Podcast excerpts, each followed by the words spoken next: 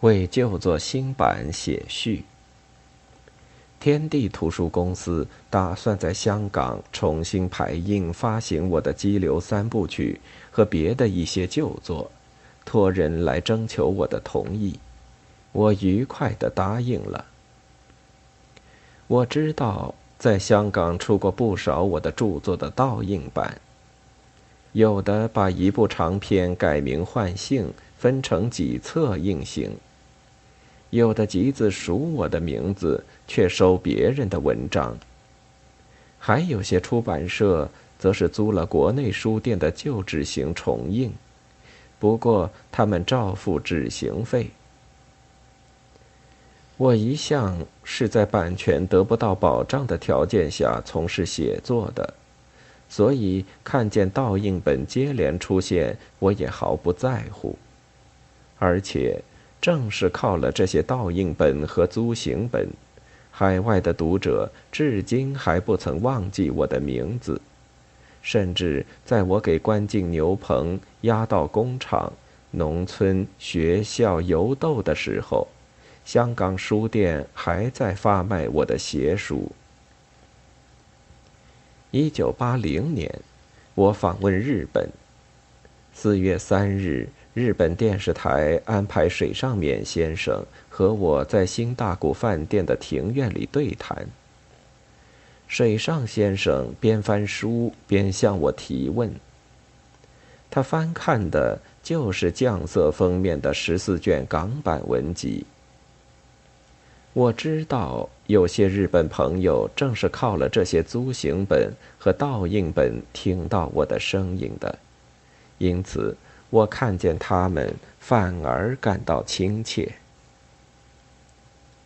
这次，作为中文大学的客人到香港小住，有些读者就拿租行本甚至倒印本来找我签名，其中还有新买来的倒印本。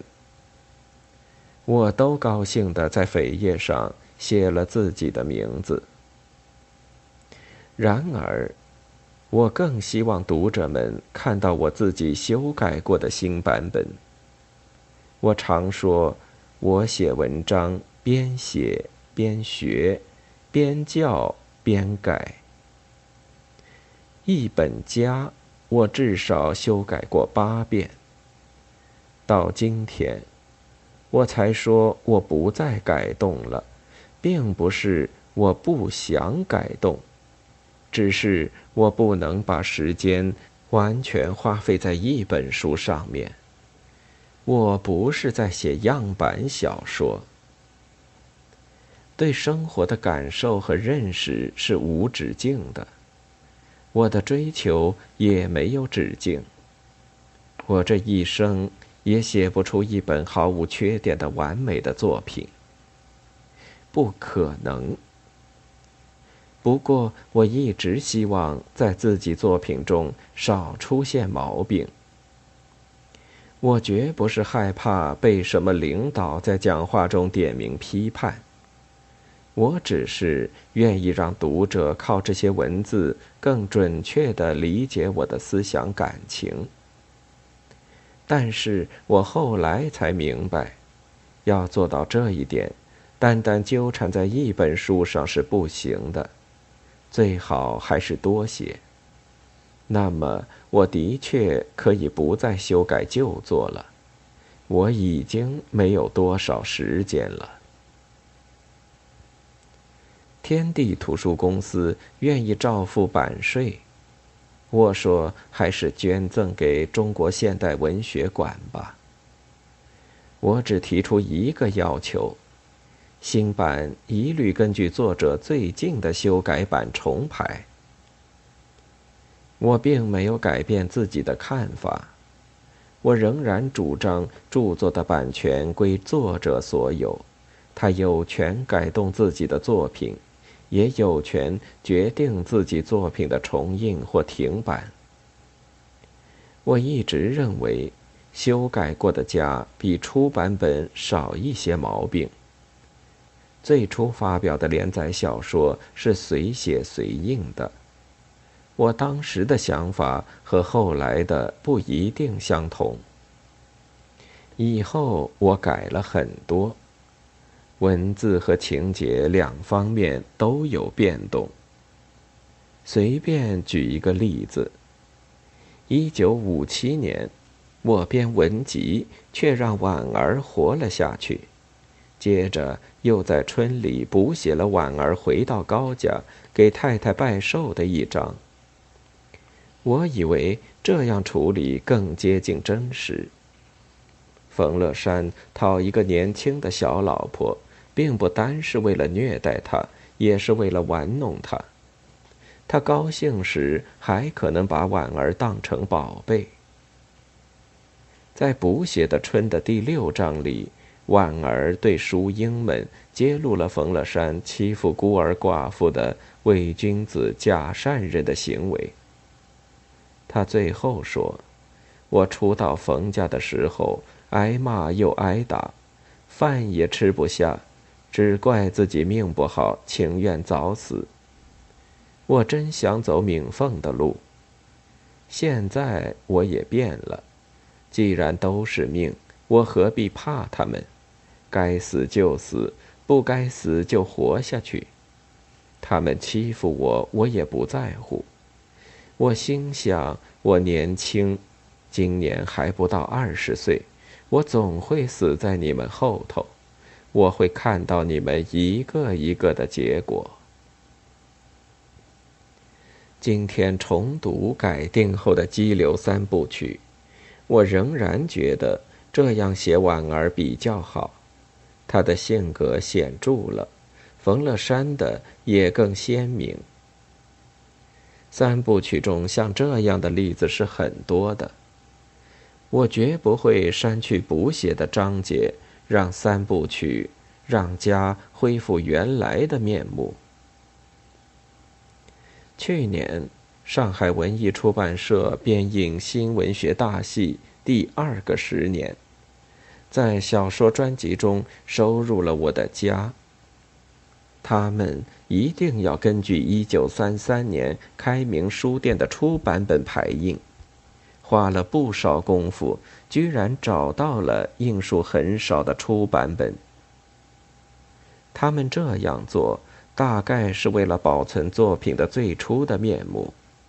但是我的情况不同，作品最初的印数不多，我又不断的修改，读者们得到的。大多是各种各样的改定本，初版本倒并不为读者所熟悉，而且我自己也不愿意再拿出版的家同读者见面。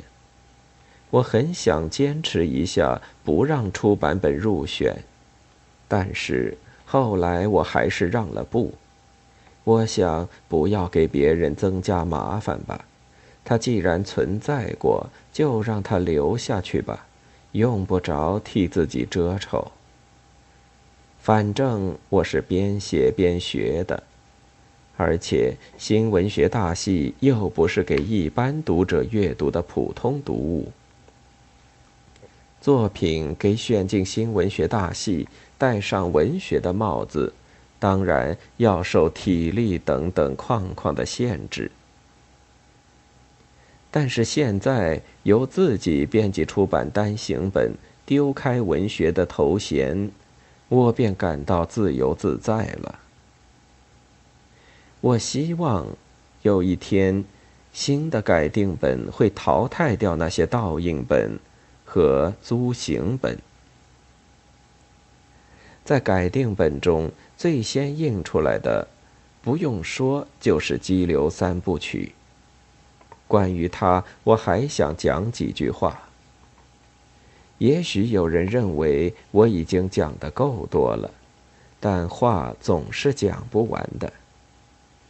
有人批评我反封建不彻底，有人断定家早已过时。可是我今天还看见各式各样的高老太爷在我四周徘徊。在我还是一个懂事的小孩的时候，我就对当时存在的种种等级抱有反感。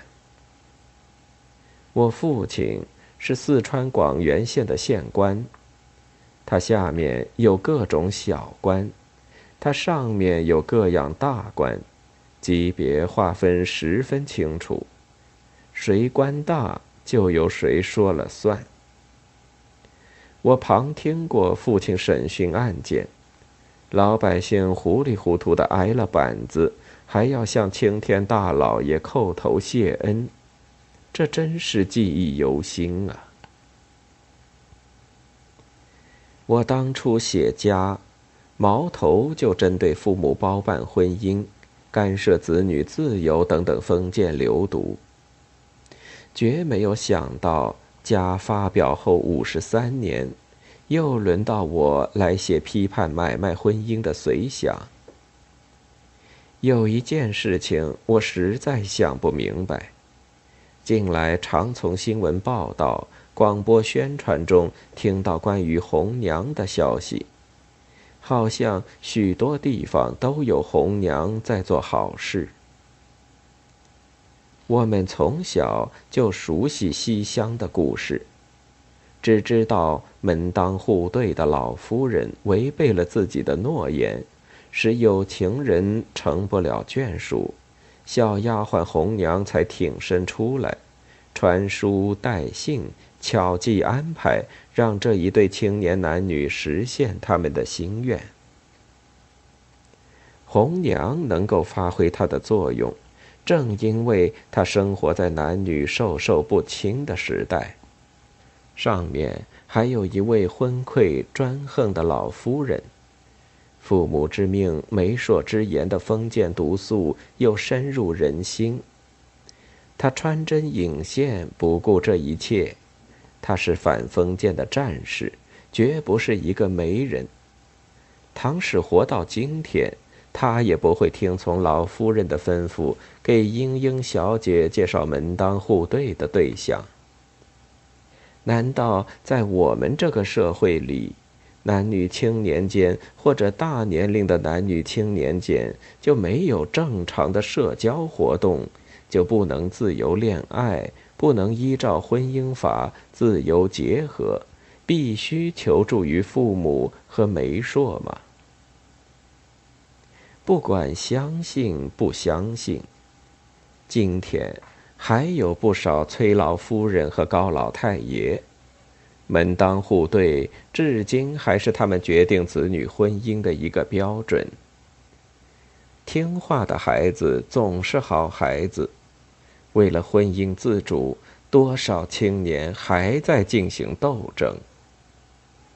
十载文革期间，有人批评激流毒害青年，说我的小说是杀人不见血的软刀子。多么大的罪名！今天我仍然要说，我喜欢这个三部曲的主题：青春是无限的美丽，未来永远属于年轻人。青年是人类的希望，也是我们祖国的希望，这是我的牢固的信念，它绝不会过时。我相信。一切封建的流毒都会给年轻人彻底反掉。